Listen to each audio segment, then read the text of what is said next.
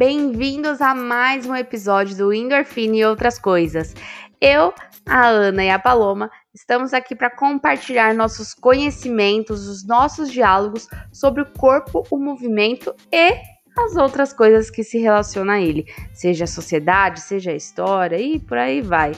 Gostou? Se identificou? Fica com a gente, sinta-se em casa.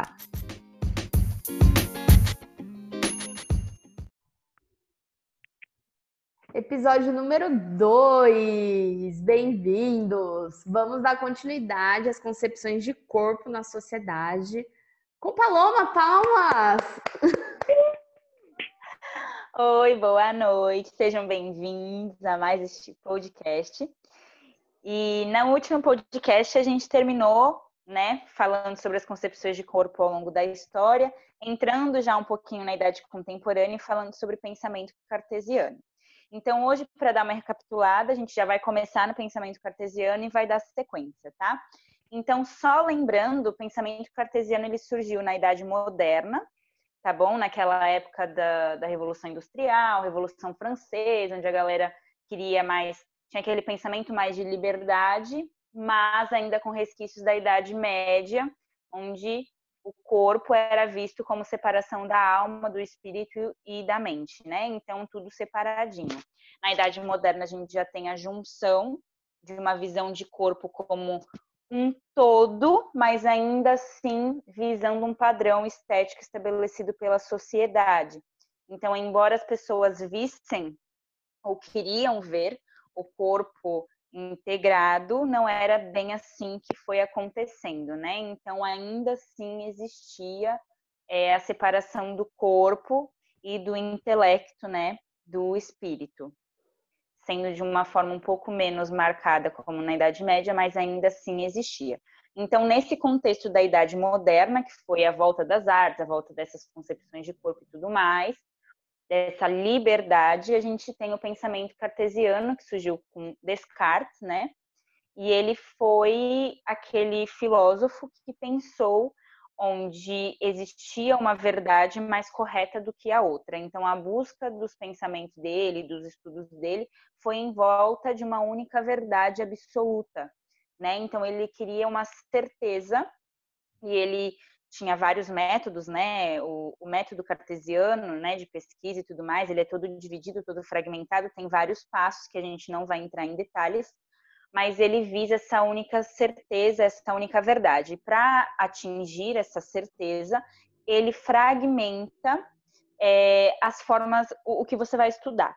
Então, pensa na aula de anatomia da faculdade, né? Um exemplo mais fácil quando a gente estuda sistema, sistemas individuais. Então, a gente estuda sistema respiratório, separado do sistema cardíaco, que é separado do sistema muscular, é, articular e por aí vai, né? Então, a gente separa tudo e depois, no final, a gente só junta tudo achando que entendeu o corpo como um todo. Mas, na verdade, a gente estudou os sistemas individuais e, no final, só juntou sem fazer relações. E aí, quando entra essa questão de fazer relações aqui, as coisas ficam complicadas.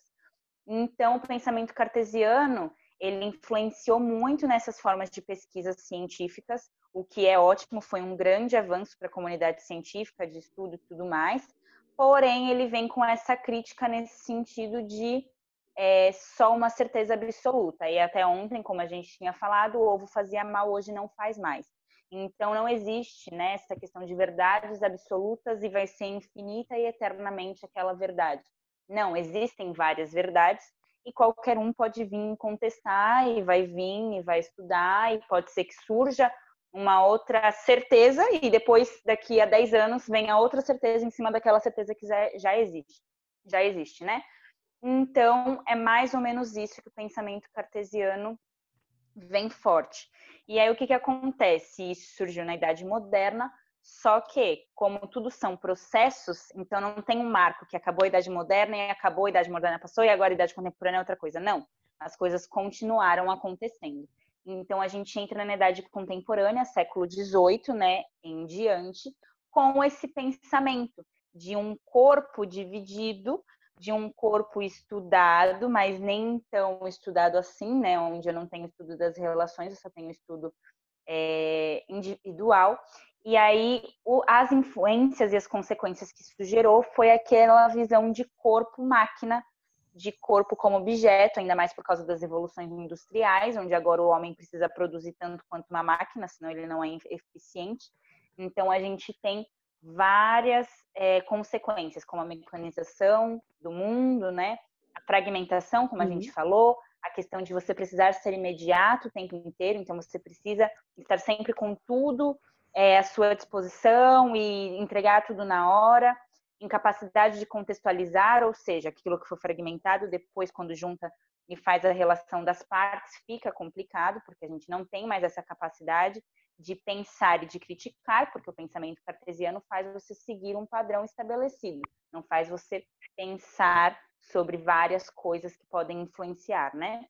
Então, a generalização porque se eu busco uma verdade absoluta, eu estou generalizando tudo, inclusive todos os seres humanos. E sabemos que cada um tem uma realidade diferente, então não é todo mundo igual. Então, quando a gente tem o um pensamento cartesiano, a gente generaliza, né? Então, a gente tem esse padrão criado pela sociedade. Apego à repetição, medo do novo, preconceito, autoritarismo, rigidez, todas essas competição e blá, blá, blá, blá, blá. Tem até um pensador né, que se chama Hobbes, que ele fala assim: o que é o coração, se não uma mola, os nervos muitas cordas e as articulações muitas rodas.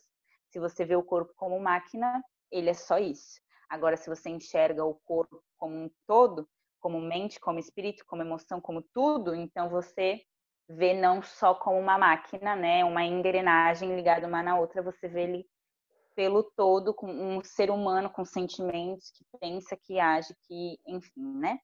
E alguém quer falar algo sobre? Sim. Tá. Lá vai, lá vai, vamos nós. É, dentro disso que você estava falando, é, tem um que eu fui também buscando de, de referência, até mesmo do que é corpo, da própria definição, né? É, eu gosto muito de buscar né, as simbologias, os significados de, de palavras que estão no nosso dia a dia e às vezes se pergunta o que, que, que, que é isso, a gente trava, né? E é, é difícil dar nome, né? Dar significado a muitas coisas. E quando é perguntado o que é corpo, é, muitas pessoas podem dizer que ah, é corpo, tem tipo assim, ué, é corpo. Pode falar, tá, mas o que, que é corpo? Aliás, quem está ouvindo a gente aí, pensa e responde aí rapidinho o que, que é corpo para vocês. E eles trazem muito disso que por muito tempo foi é, acreditava-se, principalmente depois de Descartes, que corpo é forma física. É isso, e não muda. Porque se a gente pensar a forma física, todo mundo, assim, no, em sua maioria, tem uma quantidade X de ossos, vai ter uma quantidade X de músculo, o nariz vai estar no meio do rosto, assim, de uma forma, é, digo a maioria, né? Porque temos as, as exceções. Mas é, a forma não vai mudar. Então. Assim, os objetos também têm um corpo, né? Então, o que diferencia nós de objetos Exato, exatamente. Todos corpos físicos. Exatamente. É essa discussão, na verdade, né? O que, que difere a gente de um objeto? O que, que é o corpo? É, tem muita discussão sobre. E aí eles trazem isso de que se nós, nós sofremos é, efeitos, influências a todo o momento. Seja influência climática até pessoas de regiões diferentes são totalmente diferentes. O corpo é diferente, a prática física dela, voltando um pouco também para a prática física, o estilo de vida muda. Gente, de, vamos, vamos já pensar que eu, que eu falei lá que eu sou de São Paulo e as meninas são da Baixada. O estilo de vida é absurdamente diferente. E regiões muito próximas. Então, é, ver o quanto o local que a pessoa vive influencia no corpo dela, a forma como ela se movimenta. Né? Uma vez que eu moro numa cidade que o deslocamento pela maioria das pessoas é de bicicleta, o meu corpo se movimenta de uma forma diferente. Com certeza. Então, aí que a gente vê que a gente não é meramente um objeto. A gente sofre influência do clima, do local que a gente mora, das pessoas que estão ao nosso redor, da nossa família, das Os traumas que a gente já viveu. Dos traumas, exatamente, dos traumas. Então, nossa, isso a gente pode abordar até pessoas que têm medo de se movimentar, que tem, tem um, algo chamado, não, não cabe no caso, mas cinesiofobia, medo do movimento, por N fatores, e isso faz com que o corpo da pessoa seja diferente e a forma como ela move ele também. Então, isso é entender o ser como integral. Às vezes a gente acha que entender o ser como integral é pensar corpo e mente, que já é algo legal, né? Porque é, é melhor pensa... do que só físico. melhor do que só físico. Quem só pensa físico e começa a pensar mente, você fala, nossa, ufa. Temos uma possibilidade de diálogo. Podemos, podemos começar a dialogar. Mas aí quando a pessoa pensa história, vivência, sociedade, nossa, aí o negócio vai mais embaixo. Vai. A pessoa é, é muito, muito, muito mais amplo. Ser integral é isso, né? É corpo, uhum. mente, história, sociedade e que você acredita, né? Porque tem as crenças também, cada um acredita e tem uma visão de mundo diferente. Eu acredito que eu, sei lá, é, eu acredito em Deus, a outra acredita, acredita em Oxalá, Buda, sei lá. Então, assim, esses estilos de vida, essas crenças, não só religiosas, mas crenças do cotidiano, do dia a uhum. dia, de coisas que eu acho que funciona para mim, enfim, influencia Sim. na forma como eu vou viver, né? Como eu vou levar o meu dia a dia. Totalmente. E as relações interpessoais também, né? Porque a gente Sim. vive em sociedade. A forma como você se relaciona com o próximo também dita muito sobre o que passa pela gente, que atravessa, né? Com certeza. Sim, eu, sem dúvida. Eu acredito que estamos aqui fazendo isso porque uma passou pela vida da outra em algum momento. Claro. Senão isso não estaria acontecendo. Então, é, sem dúvida é isso. Olha como as pessoas se relacionam e constroem coisas, né? E, com, é, e, enfim, como isso, né? Nós trazemos tanto para o nosso corpo. E isso é de, de crença que você falou é muito, muito interessante também. O quanto tem uma religião que usa muito do movimento e outras que impedem esse movimento. Então, a qual... uma idade média, ó, a lá do século, sei lá quando, mas que permanece até hoje, século 21. Exato. Olha só. Muito, e permanece mesmo. E as, geralmente as que são mais qual que seria a palavra? Descriminalizadas são as que utilizam muito do corpo. Utilizam Por isso, o corpo. Talvez como... elas sejam até descriminalizadas. Uhum. Talvez isso. Porque lembra? corpo separado de espírito, porque corpo é carnal, espírito e intelecto é elevado. Então, ela é descriminalizada por, pelas mais populares, digamos assim, né? Sim. Populares, assim, na nossa, no nosso cotidiano, no nosso contexto social.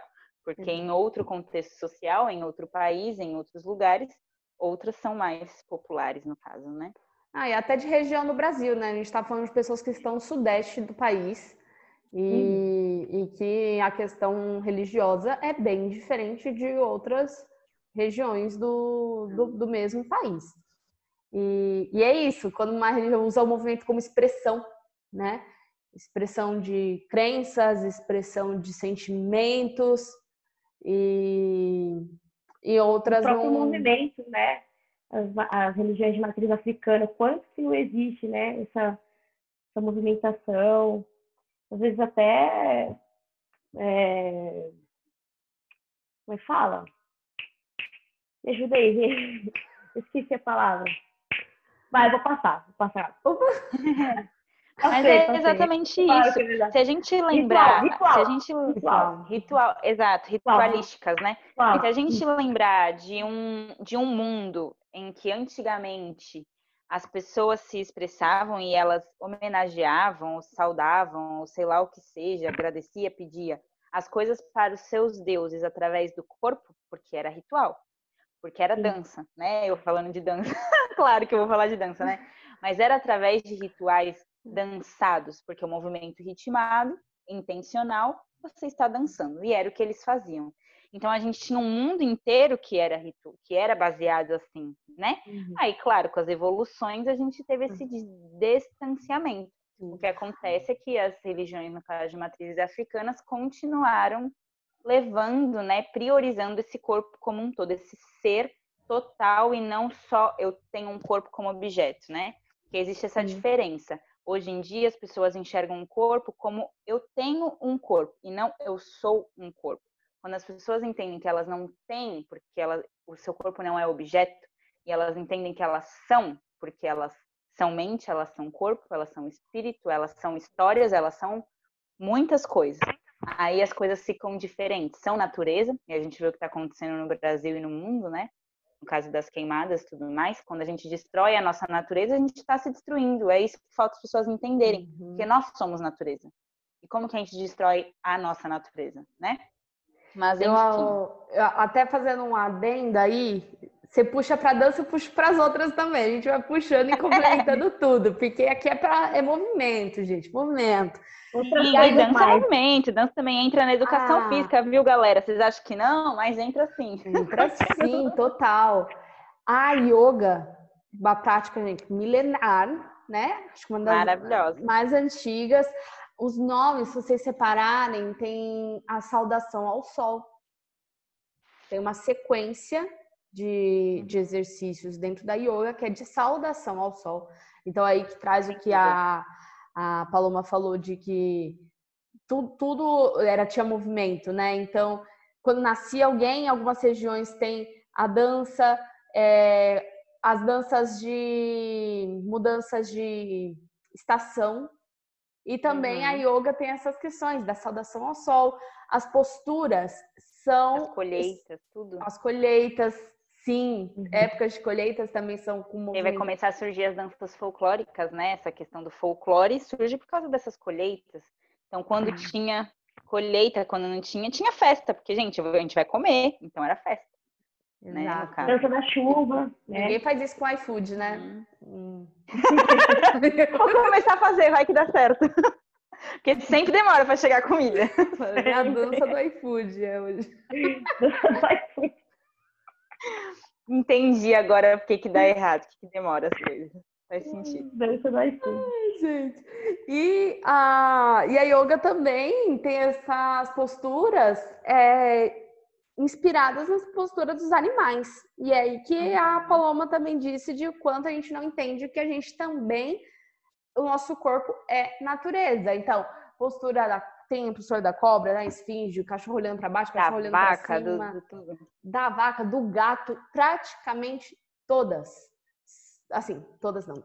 A maioria é, são movimentações dos animais e são as movimentações uhum. que a gente também faz. Então, quando a gente consegue também ver que é isso, é mais do que a gente falou, mais do que história, mais do que social, é natureza também. Quando eu até fiz um adendo com uma amiga que eu gosto, eu paro para ver o pôr do sol.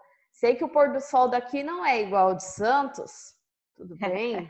Pessoas que estão nos ouvindo e não foi para Santos, vão ver um pôr do sol lá, gente, sério.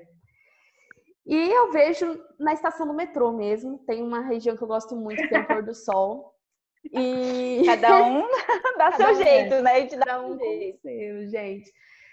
E eu até falei com uma amiga, por que, que quando a gente olha um pôr do sol, a gente se sente tão confortável, tão abraçada, tão emocionada, e quando eu vejo os prédios na Paulista, não é a mesma sensação? Porque não é a gente, não faz parte de mim. Tá comigo, mas não sou eu. Quando eu olho o pôr do sol, eu me vejo, eu tava falando. Quando eu vejo um animal, eu me vejo, porque eu sou natureza e ele também. Então, quando eu vejo a natureza e eu me sinto tocada, porque eu estou me vendo, é o meu reflexo. Então, que é diferente de algo que só está lá do meu lado, mas não sou eu, como a Avenida Paulista, por exemplo, que, claro, é muito bonita, tem luzes e tudo mais, mas é uma relação muito diferente. E, uhum. e é isso, né? É, essas uhum. relações que faz com que a gente tenha a melhor relação com o nosso próprio corpo. Porque se a gente não respeita o nosso corpo, como que a gente vai respeitar o outro e como a gente vai respeitar a natureza? Não respeito. Por isso que a gente está nessa loucura, né? Porque as pessoas elas só querem falar, mas elas não querem ouvir, elas não querem entender. E existe sempre essa questão de, ah, não, é... a gente sempre fala, fala, fala, e no final, mas quem sou eu para julgar, né? Você já está uhum. julgando, você não está considerando que aquela pessoa pensa diferente de você ou passou por experiências diferentes de você. E isso é muito louco, né? Porque quando a gente se vê, a gente está julgando o outro, nosso semelhante. E se a gente quer que as pessoas entendam que, que às vezes a gente quer gritar para o mundo que, meu Deus, eu não aguento mais, porque, sei lá, vivo uma vida toda assim, assim, assado, e não gosto disso, sei lá, ou qualquer coisa, né? E a gente fica, por que as pessoas não me entendem, que não sei o que? A gente também tem que entender que as pessoas também estão é, correndo suas próprias maratonas. E às vezes, quando a gente faz, porque, porque o mundo está competitivo, o mundo é capitalista, o mundo é mecanizado. Então você precisa estar, tá, ó, se você não trabalhar, se você não ganhar dinheiro, você morre de fome. Então, assim, é um, é um ser humano que está deixando de ser humano porque ele precisa viver nessa roda corporativa que é o mundo hoje em dia. Então, se a gente não estuda, se a gente não retorna se gente, as nossas origens, a gente não para para pensar nessa questão de ver um pôr do sol, de ver um nascer do sol, a gente se perde, porque a gente vai viver é, envolto por esse mundo que só quer saber de resultados, de atingir um, um, objetivo final. E quando a gente chega no final, não é o, não é o bom. Esse final não é o que foi. Ah, para mim, chegou no final, a gente alcança aquilo que a gente sempre quis, ou a gente entrega aquele trabalho para o chefe, sei lá, seja o que for, e nunca tá bom. Porque você vai atrás de outra coisa que vai te trazer uma falsa sensação de felicidade né? Porque a felicidade, quando a gente para para pensar, ela está acontecendo aqui agora, só que a gente não está aqui agora. A gente está com a cabeça lá na frente, no que a gente quer alcançar. Então a gente deixa de viver o presente. Eu estava estudando é, sobre esses pensamentos, né? E foi até um vídeo no YouTube que eu assisti de uma professora de filosofia maravilhosa, acho que foi da Nova Acrópole. E ela falou sobre isso, sobre essa questão do nascer do sol e do pôr do sol. Normalmente as pessoas se sentem muito tocadas porque é um horário, eu não sei, eu acho que é de acordo com alguma cultura ou com alguma visão, não sei se seria holística, não sei exatamente, teria que rever de novo, que fala que esses são horários onde existe mais essa sensibilidade do corpo, entre o corpo, a mente e o espírito. Então você consegue é, ter mais essa conexão de você com você mesmo. Por isso que são momentos é, até indicados para você praticar um yoga, para você fazer uma meditação, que é no nascer do sol e no pôr do sol. Olha que louco, né? Que é onde tem essa transição de sol e lua, essa mistura de, de astros, sabe? Essa, essa questão da natureza é, mudando e transformando de um período para outro período. Então, são períodos de transição. Então, é bem interessante estudar sobre Igual isso. o nosso ciclo circadiano, que pode ficar para uma próxima, aliás, senão a gente começa a misturar biologia aqui. Mas, igual a gente tem um ciclo circadiano de alterações hormonais que conversam com as mudanças do ciclo dia e noite, enfim, tem total, total relação. Ana, você quer falar, Aninha? Não, gente, eu tô super de ouvinte hoje. Eu tô, acho que vocês trazem principalmente quando vocês envolvem a dança, para mim está sendo riquíssimo. Ai, que, que bom, que mas bom. tudo que você quiser é. trazer, a gente vai adorar. Eu acho que a única observação em relação a essa comparação, né, ser humano e animal, eu lembro de uma discussão de uma das aulas, né, de IS, que era um termo na, na universidade, que a gente discutia muito a inserção da, do ser humano na sociedade, o que diferencia a gente como é, social entre o ser humano e o animal é o trabalho. E aí a gente cai naquilo que a Paloma falou. É... Estamos trabalhando para quem, para onde, para onde vamos, estamos sobrevivendo, vivendo, trabalhando para sobreviver, sobrevivendo para trabalhar. Somos, né? Nossa, é muito louco, né? Total. Então, dando. É... Ah, ah. Pode falar, Fer.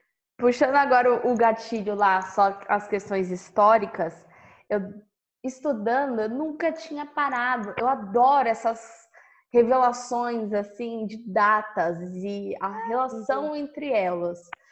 Uhum. É, por exemplo, nesse, nessas referências aí que, que eu vi, eles comparam muito uma época que foi da Revolução Francesa, que a Paloma falou, né? é, que foi no próximo, em torno, quase em 1800, eu vou trabalhar com datas arredondadas, próximo de 1800, uhum. a independência do Brasil também. Eu nunca tinha pensado nessa correlação, assim, de que a independência do Brasil foi em datas muito próximas da Revolução Francesa e que foi muito próximas da Revolução Industrial. E aí o negócio ficou louco. E aí, pra, na minha cabeça também, que eu nunca tinha. As, a gente sabe que as coisas aconteceram, mas a gente nunca linka elas, né? E a, Revol a, a Revolução Francesa estava naquela época de identidade de nacionalidade, e a independência do Brasil também, que veio com a ordem e progresso na nossa bandeira. E o que, que é, além disso, dessa nacionalidade, junto tava, estava a Revolução Francesa tentando também manter uma elite, né, a burguesia, tentando manter elas lá em cima, mesmo com aquela Revolução Francesa, a gente ainda vai ter as diferenças de classes sociais, né? Vamos, então, a burguesia ainda queria se manter, o Brasil também. Então, como fazer com que essas pessoas é, sejam disciplinadas, digamos. E, e vindo ainda da Revolução Industrial, como que eu posso fazer com que elas sejam disciplinadas, que elas façam o que eu quero e elas me ajudem a me manter na burguesia, né? Digamos, sem elas perceberem que elas estão fazendo isso por mim. É, aí entra a educação física, gente, na escola, com aspecto que militar. militar. Então, com caráter eugenista, de que uhum. o exercício não se adapta a você, você se adapta ao exercício. Uhum. Isso é, ainda é comum hoje, mas a gente está aí na luta para mudar esse cenário. E uhum. aí vem com caráter higienista, eugenista e totalmente de disciplina desde o uniforme, desde todo mundo tem que fazer esse exercício, você tem que se adaptar e a cultura corporal, de que é um corpo atlético e preparado para a guerra. Viril. Com certeza que a gente vai entrar nas guerras. Isso. Virilidade, isso mesmo. Lembrando, isso vai ser importante em algum momento. Viril, gente. Então. Exato. Tem um. É, é, eles tem mostrando até o conteúdo programático da educação física na escola e eles eram ainda também instruídos por, eram por médicos.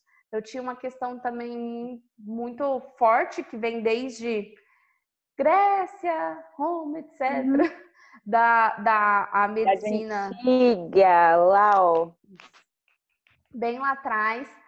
É é, com, eles também, né, com essa dominação centrada na questão médica e militarista. Então, isso entrou aonde a gente consegue influenciar as pessoas? Na escola, na base. Exato. Aí, só para complementar a Fernanda, corpo.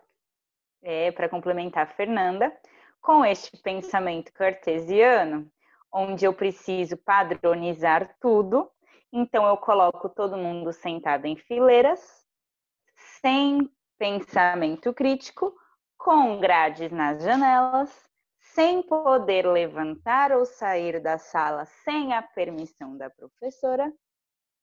E eu só posso responder na prova o que a professora disse, não posso usar da minha criatividade, e sou avaliada no final pelo meu intelecto, não pelo meu corpo porque aí é uma prova de caráter teórico. Então, a gente tem também, além disso, trabalhadores onde não expressam reação nenhuma, porque você tem muito trabalho, e onde já se viu você fazer qualquer tipo de expressão corporal, facial, seja lá o que for, você tem que trabalhar como uma máquina. E aí, olha só onde chega o nosso corpo novamente. Corpos Exato. presos, né? E Corpos até quando tem, tem movimento. Até quando tem movimento. Porque é o movimento tem que ser aquilo que alguém exigiu. Não o que você quer, ou porque o seu corpo quer, ou o que o seu corpo aguenta, ou nos limites do seu corpo. Tem que ser aquilo que a sociedade instituiu como padrão e como forte, viril, militar, é, seja lá o que for, né? Aquele padrãozão. E aí a gente vai chegar nas guerras mundiais. E, e isso Quer não só. É, só, só continuando só essa essa parte aí da educação da educação física também na escola, que é, enfim, é a base, né? É onde você uhum. consegue é, institucionar, colocar o, o hino nacional para todo mundo cantar em fileira, e aí a, o, vem o patriotismo e vem com essas mudanças. Eles tinham um modelo alemão e quando principalmente entrou nessa época da independência do Brasil e a Revolução Francesa veio o modelo francês sendo aplicado no Brasil. Então eles usavam os mesmos modelos da França aqui no Brasil, mas é um modelo de pessoas que enfrentavam guerras, né? Pensando que a gente fala, ah, mas a guerra mundial o que, que tem a ver com o Brasil, né? Tá lá do outro lado, o Brasil só teve aquela aquela participação lá, né? Meio Sempre figurante. Tamo junto. Meio figurante ali na guerra. Mas a gente não. É, é rindo para não chorar, viu, galera? É rindo para não chorar. É Mas a gente não vê que o quanto isso impacta. Tipo, aqui era, foi aplicado o modelo francês, o modelo que estava sendo usado lá para preparar as pessoas para a guerra e estava sendo aplicado aqui. E era interessante porque a Revolução Industrial estava acontecendo aqui, você precisava pessoas que soubessem te obedecer, a seguir regras de jogo, a ser bom, e se você não é bom, você vai ficar lá atrás. Isso tanto na, na, na educação física em si, como em dança na escola. Quando você é bom dançando, pegou, você pegou fácil a coreografia, você não pegou, você vai ficar lá atrás. Lembrando é que o modelo que francês. A dançar. Uhum, Exato. Lembrando que na França, o, nessa época, né, que traz de lá e tudo mais, a gente tem a ascensão do poder absolutista dos reis. E é onde tem, trazendo um pouco para dança, é onde surge o balé clássico. E o balé clássico, ele surge como forma de governo do rei mais absolutista que a gente teve na Idade Moderna, que é o rei Luís XIV. E ele usou tantas regras, tantas etiquetas, tantas técnicas que eles faziam com que as pessoas não tivessem tempo de pensar no que ele estava fazendo politicamente, porque elas tinham que entrar num padrão, porque a gente tem o surgimento da classe uhum. média nessa época. Então eu posso subir de classe. Eu não sou para sempre pobre e nem para sempre nobre. Então você tem essa divisão de classes com essa, essa questão dos padrões estéticos, de você ter que mostrar que você pode, que você tem condição e tudo mais, para os governantes, tenho essa questão de então eu preciso fazer o que ele está pedindo. E eu estou seguindo regras e etiquetas, então eu tinha que treinar. Então eu vou treinar. Vou treinar a dança, vou treinar o esporte, vou treinar qualquer coisa, porque eu tenho que estar tá naquele padrão que o rei pediu, porque ele que mandou. Então, olha só, um governo absolutista de uma época de monarquia que é instituído até hoje em república. E aí, como é que faz, né? Onde diz que o povo tem voz. Tem voz, sim, claro que tem voz. Estamos procurando essa voz, né? Bom, e aí a gente chega nas guerras mundiais. Não vamos entrar em detalhes, mas o que acontece num contexto geral com as guerras mundiais? Os homens vão para a guerra, certo? As mulheres ficam em casa, certo? Porque, né? Mandaram os homens, tudo mais, mais forte, blá, blá, enfim, aquelas coisas que a gente já sabe. Mulheres ficam em casa. Só que a gente tem um problema. O país precisa continuar acontecendo e a economia girando, porque afinal estamos em guerra.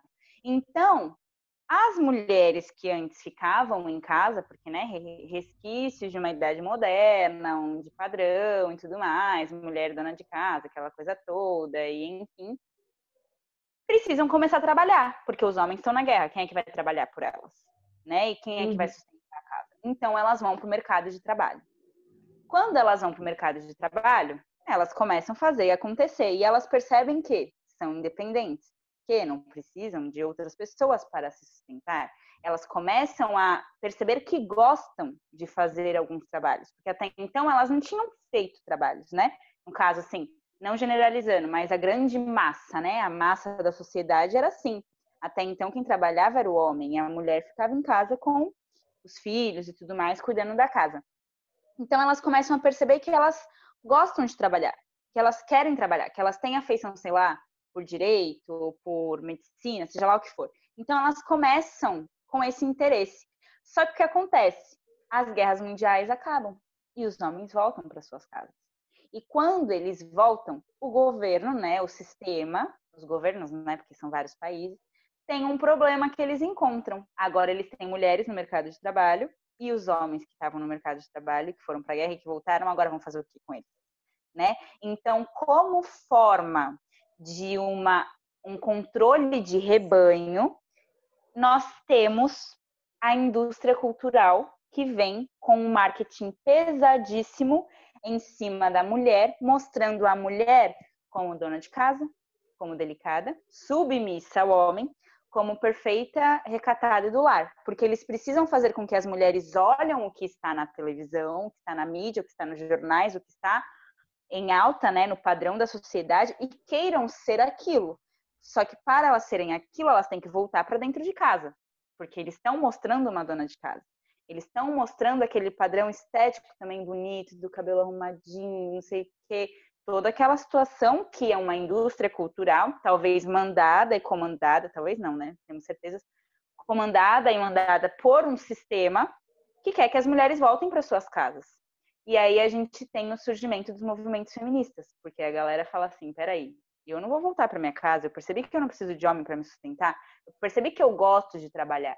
E aí tem esse conflito e aí a gente começa a ver esse julgamento da sociedade, porque aí, além dessa pressão estética, psicológica e de todo, né, da sociedade que a mulher sofre nessa época, os homens também sofrem um, uma pressão psicológica e social no sentido de você precisa ser forte, porque você tem que estar preparado para as guerras, né? No caso que a Fer comentou, né? Que a Ana também.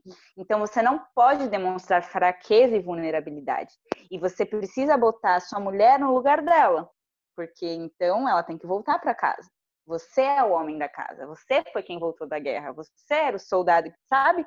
Então, assim, olha só que loucura, que vem lá de uma Idade Média, continua vindo, vindo, vindo, e só piorando a situação. E a gente tem essa questão das guerras mundiais que causa tudo isso na sociedade. E você falando isso, até me veio na cabeça também que eu tava dando também uma, uma lida nas propagandas de margarina, gente. É, é ali, naquela propaganda ali que parece que não tem nada, mas tem tudo, mostra tudo. É a pessoa servindo os filhos e o marido, tendo aquela a família feliz porque a mulher está servindo, porque o marido chega cansado do trabalho e ela que recebe ele com a comida, cozinha e cozinha. Então, com a sessão de limpeza, há, há quatro anos atrás, eu estava na estava na faculdade e tinha um supermercado que tinha um espaço mulher e era o, onde vendia produtos de limpeza. Ah, há quatro, quatro anos atrás. Eu fiquei indignada quando eu entrei no supermercado e tinha espaço mulher e era um espaço onde vendia produtos de limpeza. Então, são algo que veio das guerras, veio lá no início do século XIX e são um século, dois séculos depois, né, gente? Século XXI, né? Que fala. século XXI. Que é cada, cada vez mais atual essa discussão. Porque agora a gente vê, é que assim, né? Agora as mulheres eu acho que estão galera, vamos acordar, né? Estão começando talvez a.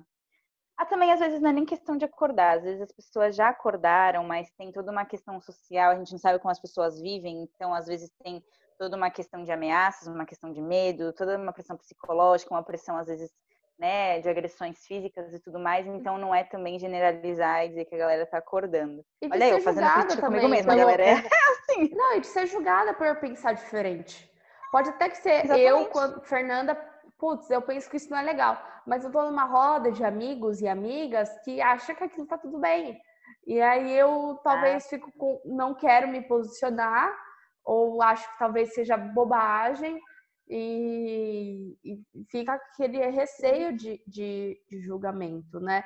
E é, uma... não, é, não, é, não é só um recorte pessoal, né? A gente tem que entender que esse sistema que a gente vive, ele está implantado na sociedade. Não que a gente não tenha que lutar contra e, e desmistificar, mas A gente vive numa sociedade modelo oprimido opressor. E assim, é. a sociedade se estabeleceu por muito tempo nesse sistema, né? Então. Quer ver uma coisa impressionante? Que eu tô montando uma, uma coreografia, né? Olha eu, já falando de dança. e eu tô falando sobre. Mas é uma coreografia que fala sobre. Alguns, alguns não, né? Mas fala sobre esse contexto do, dos movimentos feministas e tudo mais. E eu tô usando aquela música Triste Louquimar, né? Que é uhum. maravilhosa. E aí eu fui pesquisar sobre a música e tudo mais.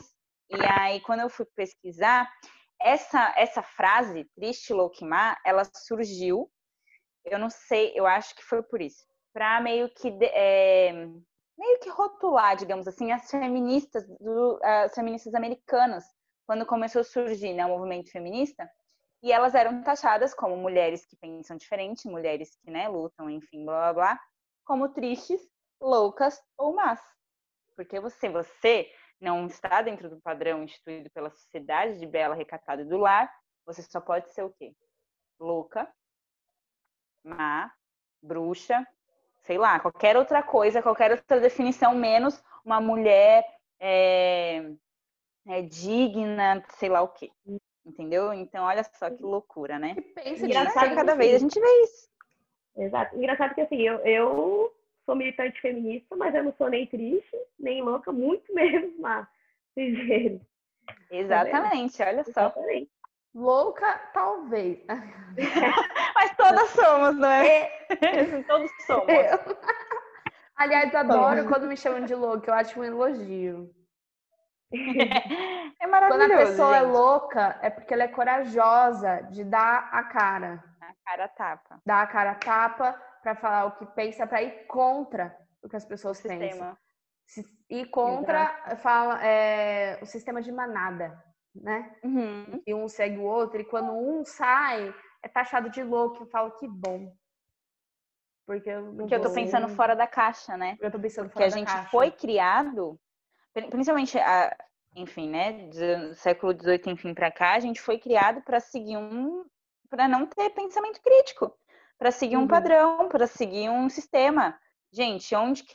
Tipo, eles não querem pessoas que critiquem e que pensem e que sejam resistência contra quem está no poder. Isso não é interessante para eles. Sim. Por isso que cada vez mais tiram da escola, querem tirar né, do currículo filosofia, sociologia, matérias que, assim, te fariam pensar, né?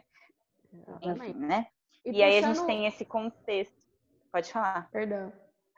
Puxando o gancho do, da, trouxe um pouco mais para a década de 30, né? Assim, em diante, por conta das guerras. E outra, outra revelação de datas oh, próximas. Gente, na... tá tudo ligado. A gente que, é, tá que, não, que não é aquela, aquela famosa história, a borboleta bate asa aqui, lá no, no Japão tem um tufão, né? Porque realmente ah, tudo se relaciona, tudo influencia, tudo é energia, como é que não vai influenciar, né? Olha uhum. só que uhum. lugar. O, o, o, a gente está conseguindo ver isso agora, principalmente com a pandemia, né? Nós vimos que o vírus, lá longe, lá do outro lado do mundo, cá está e ficou. Todo mundo gosta do Brasil, né? Até o vírus. Vai ficar, né? E... Inclusive ele. Inclusive ele. E... e, a gente vê como as coisas, né, são estão mais interligadas do que a gente imagina. E trouxe muito isso da questão da, da década de 30, especificamente, em que estava tendo um, falava que estava tendo um, todo um, uma bagunça política, bagunça não, uma ebulição política que eles estavam falando no Brasil, a questão de que estava uhum. terminando a oligarquia. Então, a, é, tinha a questão presidencial, mas ainda eram pessoas da família ainda, né? Aquela coisa uhum. lá, né? Que uhum. querendo ou não, era presidencial, mas era a minha família que estava lá, né? Uhum. E, e, depois começou a acabar as oligarquias e entrando nos sistemas de formas diferentes, até a questão do voto. E junto disso estava tendo uma crise econômica de 1929 com a quebra da bolsa de valores. De valores. E estava uhum. tendo no Brasil também um êxodo rural muito grande. Então muitas pessoas vindo para as áreas urbanas, pessoas que não sabiam como eram né, essas regiões, tinha toda aquela expectativa E essas áreas urbanas não estavam preparadas para receber essas populações de regiões tão diferentes. E aí aproveitaram o gancho, né? Tá tendo a revolução industrial, teve a revolução industrial, mas enfim, a industrialização, a uhum. tecnologia cada vez mais as tecnologias, né, os avanços. É, os avanços cada vez mais fortes e as indústrias, fábricas uhum. cada vez uhum. mais crescentes. E aí que a, a docilização dos corpos, né, deixá-los disciplinados, ficou mais forte ainda. Então, isso veio tanto ali no, em torno de 1800, como foi cada vez ficando mais forte e com essas crises econômicas e êxodo rural, isso acabou sendo cada vez mais necessário. Então, eles trazem muito. Aqui também uma crise política já do final do governo do Washington Luiz. Nossa, tem política do café com leite, então teve inflação. Ah, milhares de coisas, né? Tudo junto. E isso tem total relação com o nosso, como o nosso corpo se porta. E se nosso corpo é nossa mente, a forma como a gente se coloca como corpo é a forma que a gente também, nosso posicionamento quanto às coisas como, estão. Como ser, né? Você como ser. ser. Como sou no mundo. Quem sou no mundo é como você se coloca corporalmente, de todas as formas, né? Por isso que o corpo, como nós dizemos, não é um objeto não tem como dizer que ele também não é, como ele também é manobra política. Exato. Na verdade, a gente é manifestação política, né? Todos os nossos atos são políticos. Então... Aí quer ver como piora a situação? a gente Sim. tem o padrão fitness que chegamos atualmente. E aí, por que que piora a situação? Porque esse corpo que deveria ser como forma de manifesto, como quem sou no mundo, né? É, como me porto, enfim, tudo mais, o que eu penso, o que eu acredito e todas essas coisas. Com a chegada do padrão fitness, a gente remete ainda mais aquele padrão estético dos gregos, embora os gregos tinham um pensamento de um corpo integrado, tá? Não um corpo separado, né? Tipo, entre mente e corpo, mas a gente vê essa obsessão por eu precisar estar dentro do padrão estético. E aí eu preciso de exagero. Então é tudo muito exagerado. Então eu preciso de cirurgias plásticas, porque eu não vou atingir muitas, muitas, é, às vezes, coisas que eu quero com o meu corpo, porque, gente, cada biotipo é um biotipo, cada pessoa nasceu de um jeito. Às vezes você está visando atingir um objetivo de um biotipo que é totalmente diferente do seu. Não importa o que você faça, você não vai ficar daquele jeito, porque você nasceu com uma genética diferente, com uma estrutura óssea diferente, com, enfim, N coisas diferentes. A não ser que você tome medidas drásticas, seja por uma questão de transtornos alimentares, ou seja lá o que for, ou por cirurgias plásticas, né? E aí, com esse padrão fitness, tem toda essa obsessão, visão de corpo-objeto. Então, a gente passa de um corpo-máquina, que estava sendo visto né, pela revolução, ou pelos avanços tecnológicos de produção, de você precisar estar dentro do sistema e tudo mais, aquela coisa, né? Essa docilização dos corpos, e passa agora para um corpo como objeto. E a gente retorna aquele pensamento da idade moderna, onde quem eu sou por dentro estou mostrando por fora, né? Então você precisa estar tá cada vez mais encaixado nesse padrão. E aí tem até um, um pensador que ele fala, né, de um corpo construído total, que a gente nasce assim, né, ao corpo destruído. Então as pessoas estão se destruindo cada vez mais numa tentativa de construção, sem perceber que elas já são por inteiro, elas já são um corpo integrado. Olha só que loucura, né? A, a era fitness é uma era bem já atual, principalmente dos anos 2000 para cá, acho que isso ficou realmente bem, bem forte. Uhum. Acredito que esse tema aí é dar pano para manga, usar um ditado antigo aí, pano para manga. E acho que dá para a gente até deixar para o próximo episódio. O que vocês acham? Vamos. Então, pessoas que estão nos ouvindo. E aí, Gente, eu vou encerrar ainda. Pode encerrar, Chuchu. Pode ah, encerrar. pode falar. Não, não chora. Não, não chora. Vai dar tudo certo. Não, porque... vai chorar.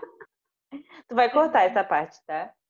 Vai ter que ficar ouvindo tudo de novo para cortar as, as paradas, tudo. Vai. Beleza. Não, então. E aí. Coitada. Não, enfim, aí só para complementar todos esses pensamentos, né, essas discussões e essas questões, a gente entra no padrão fitness, mas aí a gente vai deixar para um próximo capítulo, né, porque, como a Fer falou, tem muita coisa a ser falada, principalmente na nossa área, né, da educação, onde influencia muito sobre. Mas aí, em contrapartida, a gente tem esse surgimento bem mais forte, né? Na verdade, já existia desde sempre, mas a gente tem essa. As pessoas estão falando mais, né, sobre, né, esses estudos. Ah, pelo menos aqui no Ocidente, né? Porque no Oriente, acredito eu que já é desde sempre. Sobre uhum. esse pensamento holístico, essa visão holística do mundo. E por holístico, a gente está falando de entender a relação entre as partes. Então, ela vem em contrapartida do pensamento cartesiano, que o pensamento cartesiano é como a gente pensa, tá? É como a gente vive, como a gente foi ensinado a pensar e a viver. E aí o pensamento holístico ele vem que é aquela coisa fragmentada, né? De corpo-máquina. O pensamento holístico vem para fazer essa relação entre tudo.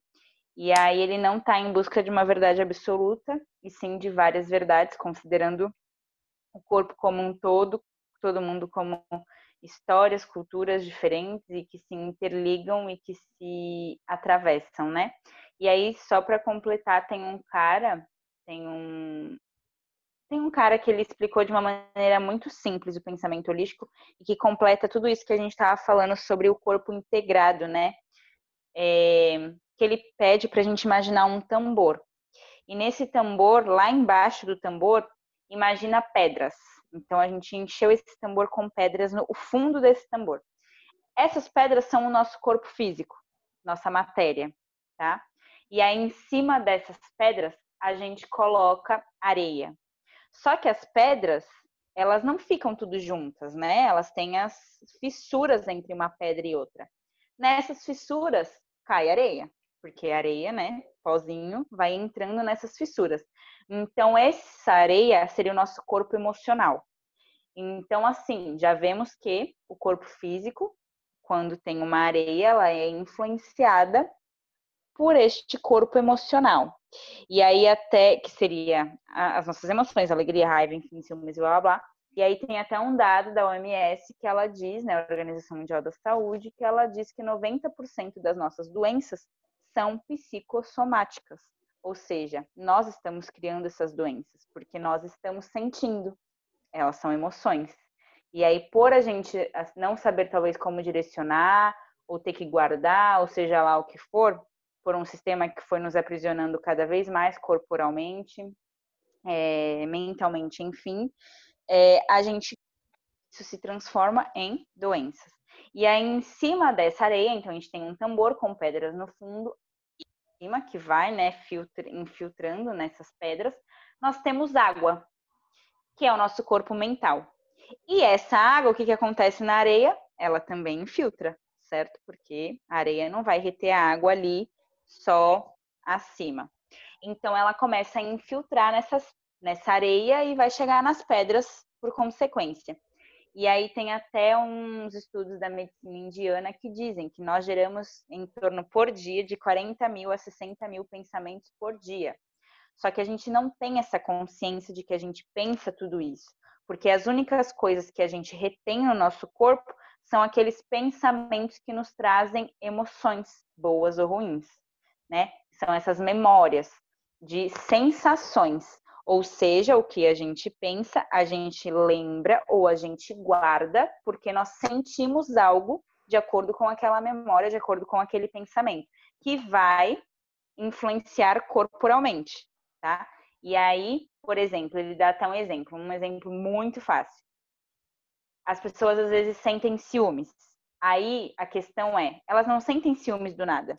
Elas pensaram antes será que meu marido, minha esposa, minha namorada, namorada, sei lá o que for, está me traindo? Por ela pensar isso, ela sente. E por ela sentir, ela adoece no corpo. Então, olha só como está tudo interligado. Então, não é só uma coisa separada da outra. E aí, acima do nosso corpo mental, viria o nosso, viria o nosso corpo espiritual, que seria, ou a nossa consciência, né? E aí ele diz que tudo que acontece mentalmente, que vai se transformar em emoção, que eu vou sentir e vai me é, modificar corporalmente, é guardado a nível de consciência ou espiritual, que é onde eu guardo as minhas memórias. E elas foram guardadas porque eu senti corporalmente, porque me mudou corporalmente, porque eu pensei e isso influenciou em tudo. Então, essa, essa é a visão holística, né? Pensamento do corpo integrado como um todo. Então, tudo se influencia, tudo se conecta. Um não é sem o outro, e o corpo é muito mais do que uma matéria física ou só intelecto, né? E é isso. Dormem com essa. Finalizei. loucura, né, gente? Loucura, loucura. Gente, sensacional. Olha. Demais. Demais. Quem, Demais. quem está nos ouvindo aí não, não dá para comentar em podcast, né? ia falar, comenta aí que se sentiram. Manda no DM, no Instagram, sei lá, em qualquer lugar. Manda alguma coisa, vem falar da, do que passou na cabeça de vocês, porque a minha cabeça tá fervendo aqui. é, sem palavras. É, Mania, quer falar alguma coisa? Gente, é, só quero agradecer a vocês mesmo pela discussão. Acho que é, discutir corpo, na verdade, é interminável, porque sempre vai repensar e ressignificar. Se, se a gente pudesse, a gente ficava aqui, ó, dias conversando sobre, discutindo, sempre surgindo novas ideias. E quero me despedir de quem, quem tá aí ouvindo a gente também. Desejar uma boa semana. E usem máscaras, por favor. usem máscaras. É, a e dica... a máscara cobre o nariz e a boca, hein? Isso. Pois é. Você que é de Santos e não sabe dessa informação ainda, cobre Exato. toda essa região Vai lá ver o pôr do sol com o nariz e a queixo dentro da máscara. Diferente. É. Gente, muito obrigada pela troca de sempre aí. Nos vemos no próximo episódio. Espero que quem está nos ouvindo esteja gostando, curtindo e tendo vários insights aí junto com a gente. Gente, muito obrigado. Agradecemos a participação é, passiva, né? Estou ouvindo. Agradecemos e estamos à disposição. Qualquer dúvida, qualquer pergunta, qualquer comentário. Sugestão de tema. Sugestões de hum. tema, exatamente. Só mandar, conversar, chamar a gente que estamos aí. Um beijo a todas e até o próximo episódio.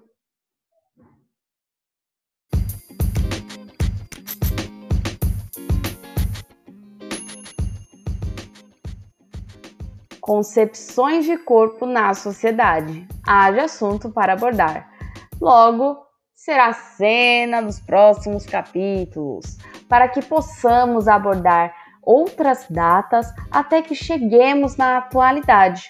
Então, esperamos vocês no próximo episódio.